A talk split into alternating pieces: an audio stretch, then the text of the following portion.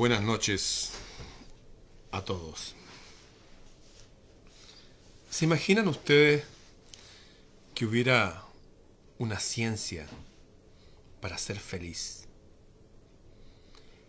¿Les interesaría si existiera una ciencia para ser feliz? Una ciencia que garantizara la felicidad. Hay ciencia aeronáutica, hidráulica, las matemáticas, se hablan de la ciencia exacta. Pero ¿habrá una ciencia para ser feliz? Si existiera una ciencia para ser feliz, ¿a usted le interesaría aprenderla? ¿Le interesaría practicarla? ¿Le gustaría escuchar de ella? Si existiera esa ciencia, ¿sería algo de dominio público? ¿La conoceríamos todo? ¿Existe o no la ciencia para ser feliz? La voy a hablar ahora para que no suene tan trivial, no como la ciencia de ser feliz, sino que lo voy a hablar como una ciencia en secreto. Una ciencia secreta, de la cual sí han hablado muchos. Y existen fórmulas que aplicar, que aprender. Eh, de hecho, esta gente como Jesús dijo, yo he venido para que tengan gozo felicidad y que la tengan en abundancia. Es como una copa que se llena de algo mágico, maravilloso, y cae y derrama todo, y los otros ponen sus copas y reciben a partir de nosotros. Y esos otros son nuestros prójimos. Nuestros prójimos personas y también nuestros prójimos de los, del reino de los animales y vegetales. El hermano perro, el hermano gato, el hermano árbol. ¿ah? Todos se benefician. De hecho, todas las tradiciones antiguas que también hablaron de esta ciencia, hablaban que la labor, el arte, el oficio que uno debía ejercer aquí como ser humano, era el mismo para todos. ¿Cuál era ese oficio? Cuidar un jardín. Cuidar un jardín conocido como paraíso. Les voy a hablar entonces, ya que estamos llegando a las 500 personas online, les voy a hablar de la historia de esta ciencia secreta. Eh, si quieren tomar un lápiz y un papel, puede que diga algunas claves importantes o no. Pueden ver el video después. Ya estoy aprendiendo a hablar en clave para que no me saquen tan rápido de nuevo de las redes. ¿Quieren aprender la historia para ser feliz? La historia de esta ciencia de la felicidad. Necesitamos algo para comenzar. Todos tenemos que tener algo para comenzar, si no, no podemos aprender. Lo que necesitamos es un corazón tranquilo. Es el primer paso. Es la primera meta que hay que lograr. Un corazón tranquilo y un alma fuerte. ¿Mm? Y ahí hay dos cosas. Estar tranquilo y estar bien. No importa si usted está en el campo, en la ciudad, en un hospital, en la cárcel. Estar tranquilo y estar bien. Algo raro pasa cuando uno está tranquilo. Lo he mencionado una y otra vez en los videos. Es como que ese verdadero yo, se conecta con allá arriba y con aquí, y ahí la magia sucede. Estas palabras que voy a hablar no tienen nada nuevo. Loca pretensión sería imaginar que se renueva algo siguiendo a los sabios, a los primeros en estos caminos, a los iniciados, les dicen también. Se los voy a leer de, de mis apuntes aquí. La ciencia que buscamos es una ciencia de todos los tiempos. Es la misma que estaba en la época de Grecia antigua, en la India antigua, en la Persia antigua, en Sumeria antigua, en la China antigua. Es lo mismo. Es una ciencia de toda época, de toda geografía. Y tiene una sola finalidad La finalidad es perfeccionar, hacer perfectos al hombre y a la mujer. ¿Se acuerdan que todas las tradiciones, incluso las cristianas y todo eso, dicen que la divinidad hizo al hombre y a la mujer a su imagen y semejanza? Hay algo poderoso en nosotros, perfectible, que nos puede llevar hasta la imagen de la divinidad misma. ¿Se entiende? La finalidad de esta ciencia es hacernos perfectos, acercarnos a esa perfección. Hay gente que puede decir, oye, si los seres humanos son imperfectos. No sé, yo he visto unas puestas de sol en estos días de invierno y los hilos rosados, naranjo, lila, calipso, hasta llegar al azulino y después la caravana interminable de estrellas. Eso me parece perfecto. ¿A usted no? O he visto una sola gota de rocío en, en una planta y afuera al amanecer. Y wow. ¿Es perfectible eso acaso? Y si toda la naturaleza me parece perfecto, hermoso y bello, hasta el agua corriendo, ¿los seres humanos acaso somos inferiores? La verdad es que estamos llenos de basura que nos ha metido el sistema. Hay que empezar a limpiarnos de ciertas cosas, desmalezar ciertas otras, plantar otras más. Miren, es lo mismo que cuidar un jardín. La misma analogía que se ocupa en la agricultura se ocupa con los seres humanos. Por eso se habla de cultivar. Hoy este tipo cultiva su espíritu, este tipo cultiva su cuerpo, esta persona cultiva su intelecto. Nuestro radio, nuestro campo de acción pasó de ese mítico paraíso, ese antiguo jardín del Edén, esa tierra mágica entre los cuatro ríos, hasta nosotros. Este es nuestro jardín del Edén y por extensión todo lo que nos rodea. La ciencia que buscamos es una ciencia de todos los tiempos. Su finalidad es perfeccionar al hombre y a la mujer. ¿Para qué? Para hacerlos felices. Miren qué lindo. Si realmente hay una mamá y un papá celestial que nos hicieron a su imagen y semejanza, ellos realmente quieren que seamos felices, que estemos en paz, que estemos bien. Hace un tiempo les conté que yo iba a, a un lugar que se llama Ensenada, en el sur, donde una familia mapuche iba todos los años para allá. Y me quedaba en una carpa en el patio de su casa, frente al lago. Y veía en la mañana saltar los pejerreyes del lago, que son unos pescados de acá. Tomaba agua del lago. Nunca pensé que me iba a enfermar y nunca me enfermó. Y era lindo ahí, hacía fogata, veía el cielo. Hasta que llegó el hombre blanco. Yo soy blanco, pero me, refiero en forma peyorativa. El tipo que llegó ahí a emborracharse, a poner la radio fuerte, a andar en las motos de agua. Y no fui nunca más.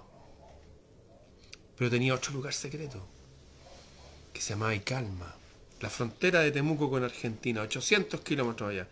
Caminaba yo hasta la frontera con Argentina a pie.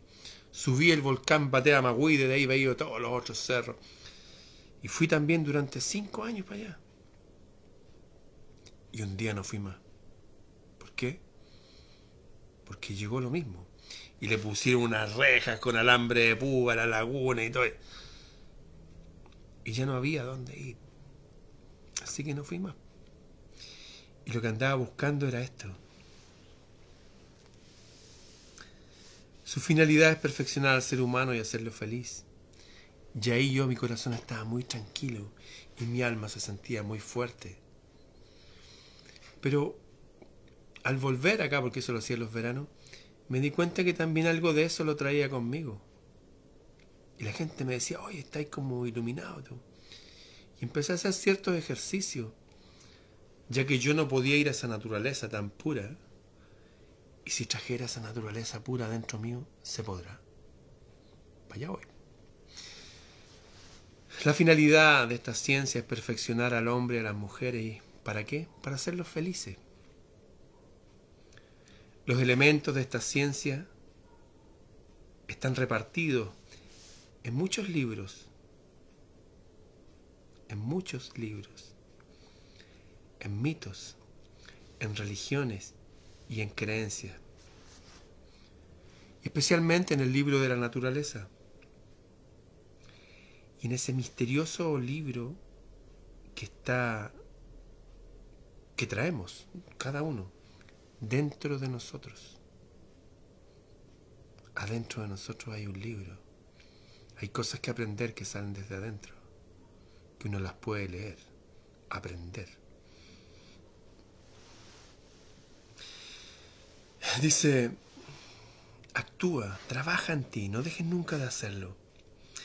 La intuición que todos poseemos en estado latente y en grados diversos,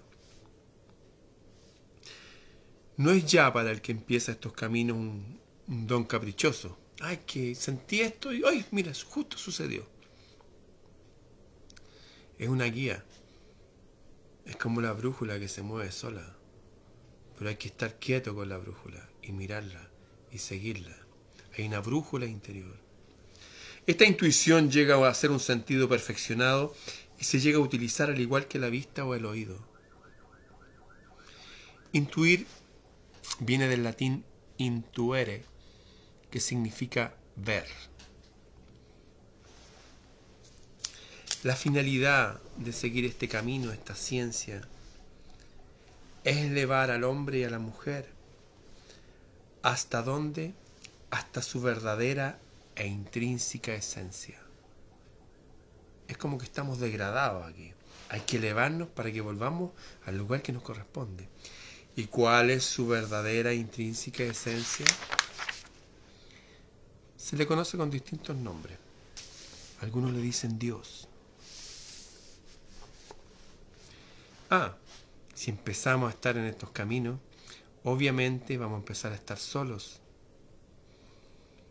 Eh, me refiero a que las personas van a empezar algunas a chocar con nosotros, a tenernos distancia, a vernos como personajes extraños a veces amigos se van, parejas se van, pero otros nuevos llegan.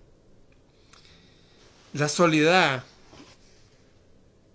que has experimentado o que experimentas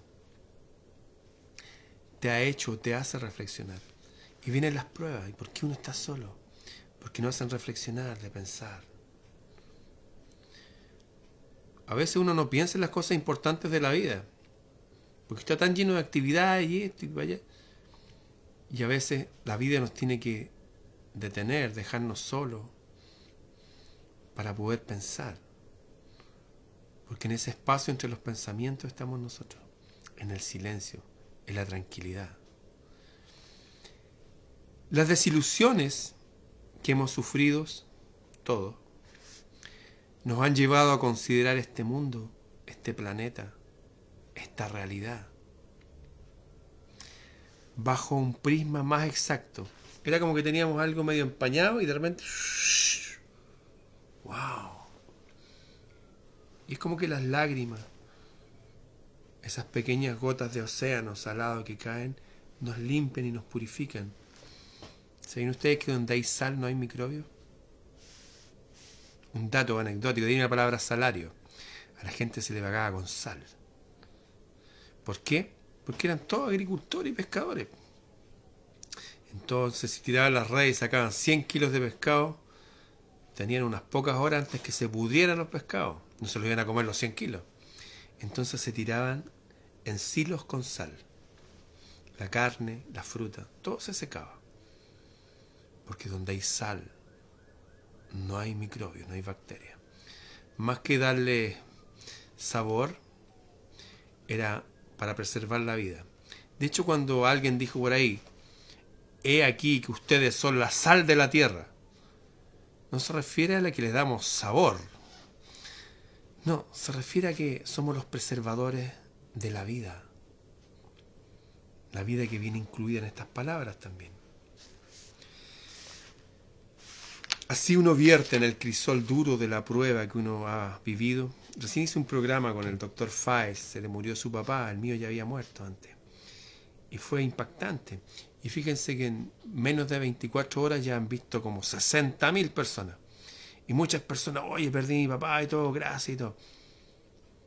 De verdad que para los que hemos pasado por pruebas, uno empieza a ver la cuestión más clara. Y la muerte, que ya era como, ¡ah! Tranquilo, si la muerte no hay tal. Claro, es triste para el que se queda acá y es bueno llorar y sufrir y estar hasta 40 días ya con, con el acelerador al máximo del duelo. Pero después bueno también es como recordar lo bueno y dejar que la vida continúe. Ya llegará otro momento en que nos reuniremos con nuestros ancestros. Pero lo que está escrito aquí, que las desilusiones, las pruebas, las tristezas nos llevan a considerar la vida con un prisma más exacto, por eso uno pasa pruebas en la vida. Has vertido en el crisol duro de la prueba todo lo que dañaba la pureza de tu visión, de nuestra visión. ¿Y qué hacer después, cuando uno ya está en paz? Caminar ahora hacia la luz que presentimos. Hacer un llamamiento a las fuerzas superiores y constructivas que habitan en lo invisible, allá afuera y aquí dentro. Ellas nunca nos negarán su ayuda, nunca es nunca. Y nos capacitarán, nos enseñarán, nos guiarán cuando hayamos dominado a nuestro propio ser. Por eso es bueno, voy a volver al principio, tener un corazón tranquilo y un alma fuerte, dominarnos a nosotros mismos. Hoy día un gran amigo me decía, ¿sabes qué hermano del camino? Me dicen hermano del camino, me dicen de muchas formas. Camarada olímpico, me dice mi amigo Hernán Baldovino. Me siento tan solo. Me gustaría tener una compañera. Y le dije, ¿sabes qué? Yo una vez me sentía tan solo y reconocí ante el cielo en la noche arrodillado en el patio solo. Y dije, yo podría ir y conocer a una mujer y acostarme con ella, pero no quiero eso solamente. Yo quiero amar a alguien, quiero tomarla de la mano, quiero caminar, quiero conocer a su familia, sentirme como una familia, como ya no, no tenía gente para arriba. Y la pedí y con todo mi corazón. Y lo pedí pensando en una deidad femenina. Y me acordé que el escudo de mi familia, todos los que venimos de España y Portugal, nuestros ancestros tenían escudo. Y el, el escudo eran dos dragones unidos, pero tenía un lema que decía, Ave María, gracia plena. Ave María, gracia plena. Y pensé en una mujer una mujer poderosa en el cielo, como la que alguna vez vi por ahí, en algo que pasé en la vida, otro día se las cuento. Y le pedí a alguien y dije, ¿sabes qué? Me gustaría conocer a alguien así, así, así, así. Al otro día la conocí. Estuvimos varios años. Fueron lindos años, aprendí mucho. Ese consejo le di a mi amigo. Cuando tu camino aparezca seguro, animado por los mejores sentimientos, podrás buscar la alegría y el cariño de un afecto compartido. Una compañera o un compañero. Una compañía. No estoy hablando necesariamente de una esposa, de un esposo. También puede ser, ¿por qué no? Pero estoy hablando que a veces toda esta soledad, esto, uno las vive, llega a otro estadio del ser de la vida y cuando uno está así, aparece un igual y uno, wow, ahí puede compartir realmente.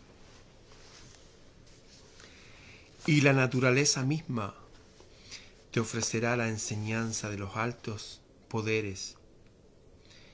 ¿Y qué más puedes desear?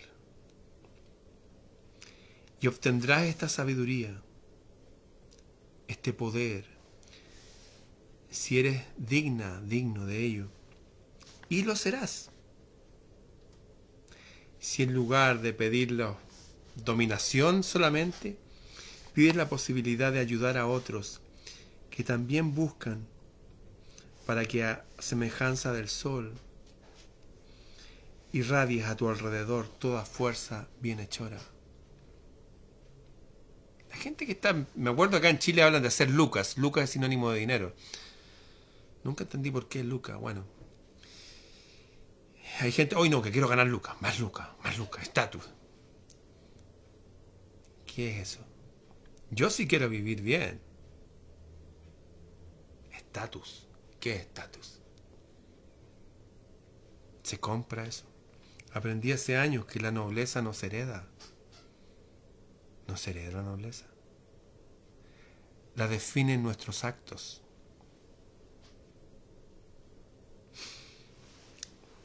Desde el momento en que conozcas estas fuerzas, las llamarás y ellas te contestarán, sintiéndote en todo momento inundado por su respaldo y su potencia.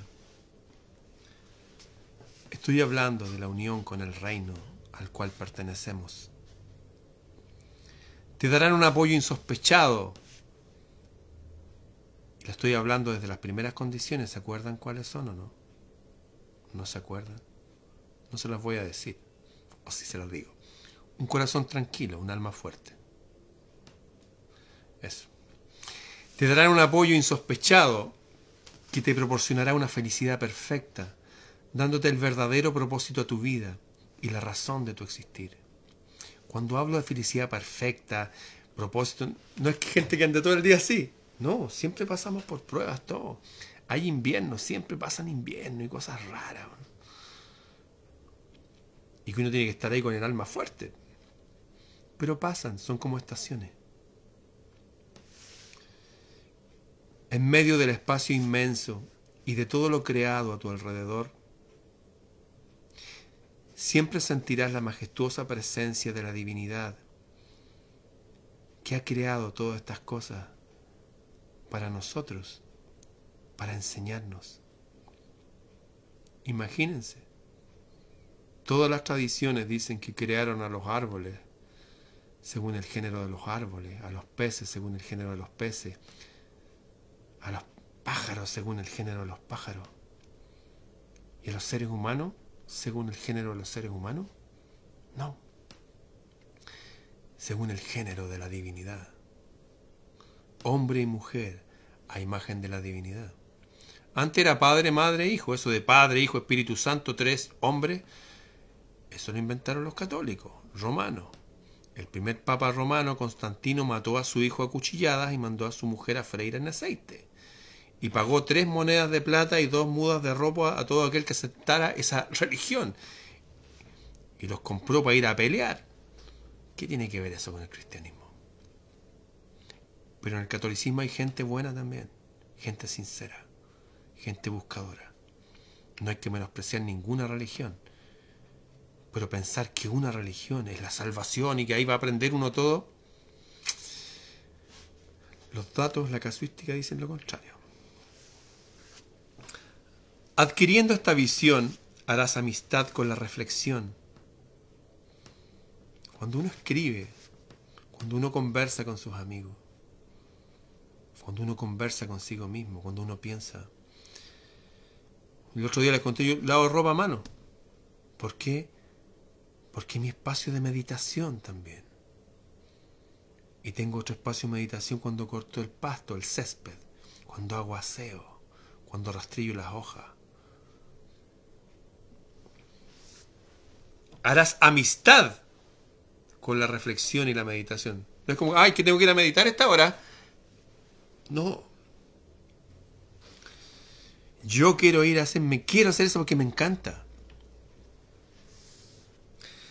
Diariamente, estas dos hermanas, reflexión y meditación, ¿se acuerdan ustedes de Odín? Odín es el día miércoles, Wednesday es el día de Odín, el día de Mercurio, donde hacemos el programa con el Dr. Files. Tenía dos aves, cada uno en su hombro.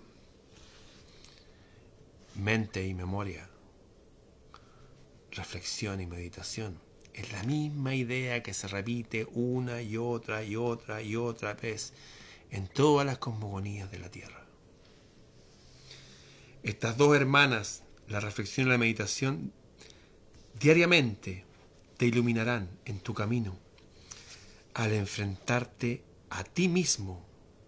¿Con qué? En el secreto tesoro que traes dentro de tu corazón. Así en horas determinadas acudirás a tu castillo interior y hablarás con el sabio que mora en él. Y lucharás, hay lucha, pues estamos en un mundo que está regido por Sauron. Lucharás y vencerás contra esas sombras falsas que enturbian la verdadera felicidad, la verdadera sabiduría. O sea, hay gente, hoy estoy feliz, ay, voy a fumar marihuana todo el día. La verdadera sabiduría, ay, no, si aquí estamos siguiendo a Karl Marx, y era un sabio. Asesinaron a millones de personas por ese sabio. No, pues ahí estoy hablando de la verdadera felicidad y de la verdadera sabiduría.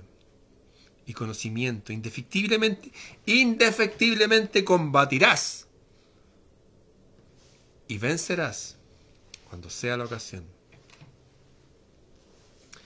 Las personas que buscan esta ciencia secreta de la felicidad, que tiene mil nombres esta ciencia, están fuera de todas las religiones en su forma, aunque pueden estar dentro de la religión y están dentro de las religiones. Y en instituciones filosóficas como la masonería hay gente buena ahí, sobre todo en las bases. En toda religión, en toda institución, en todo lugar. Las personas son como cajones de manzana. ¿eh? Todas hay manzanas buenas pero en todas también hay manzanas podridas. Entonces, la persona está fuera del cajón de manzanas generalmente con el tiempo. Yo pasé, yo estuve en el cajón también. El iniciado está fuera de todas las religiones en su forma material, ya que ha desgarrado los velos que le ocultaban la idea. Como esos dos cuervos en los hombros de Odín. Es una idea, acuérdense que todos los seres humanos siempre fueron analfabetos, entonces gracias a esas imágenes pasaban esos conceptos, esas ideas. Hay que pensar, hay que reflexionar, hay que recordar. Los que no conocen la historia están condenados a repetirla. Hay que saber, hay que cultivarse. Nosotros somos el paraíso ahora. Buscando elevarte de las contingencias de la vida, muchos descubrirán leyes y ritmos que gobiernan la vida. Por ejemplo, se han fijado que en todos los calendarios de nuestros países vienen marcar la luna llena, la luna creciente, como hasta ahora, que es como una uñita que sigue el sol, la luna menguante. ¿Para qué pierden tinta en marcar esas cuestiones en los calendarios si no somos agricultores? Ah, porque los principios de la agricultura rigen toda la actividad humana la económica, quiere hacer un negocio, quiere empezar algo, quiere terminar algo. He aquí que le dejo a los astros como señales y marcas de los tiempos. ¿Quién dijo eso? Hay cosas que debemos aprender. Buscando elevarse a la contingencia de la vida, muchos descubrirán leyes y ritmos que gobiernan la vida. Ah, obviamente esto no es para todos al mismo tiempo. Ahora tenemos más de 700 personas. Capaz que sea para 699, no sé. Pero no todos están aptos para recibir al mismo tiempo estas cosas. La enseñanza externa, exotérica, es para quienes no están en disposición de conducirse a ellos mismos. Hay mucha gente que si no va a la iglesia se va a volver un borrachín, no va a tener voluntad, se a llenar de vicio. A veces las personas somos como niños, necesitamos tener una niñera. Entonces las religiones lo bueno que hacen es que le dan herramientas al hombre para que se transforme en hombre. La enseñanza externa exotérica es para quienes no están en disposición de conducirse ellos mismos. Estas religiones comprenden una dirección moral, regulando en beneficio de todos la fuerza y los sentimientos de cada uno. Pero la enseñanza interior, la profunda, la esotérica es cuando ya uno ya no necesita el andador, uno ya camina solo. Requiere de espíritus preparados en el dominio de sus fuerzas requiere de personas que sepan tener un corazón tranquilo y un alma fuerte. Les he hecho un resumen. Estas cosas se escribieron en periodos en que la humanidad estaba pasando por la oscuridad, en que habían pestes que se llevaban a decenas de millones de personas,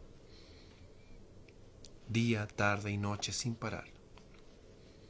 Estas palabras fueron escritas en periodos de guerra y fueron reescritas en templos y en casas donde estaba prendida la luz del Espíritu y ahora se las he compartido. Hay un jardín que cuidar, hay un corazón que cuidar, que tiene que estar tranquilo, tiene que estar en paz.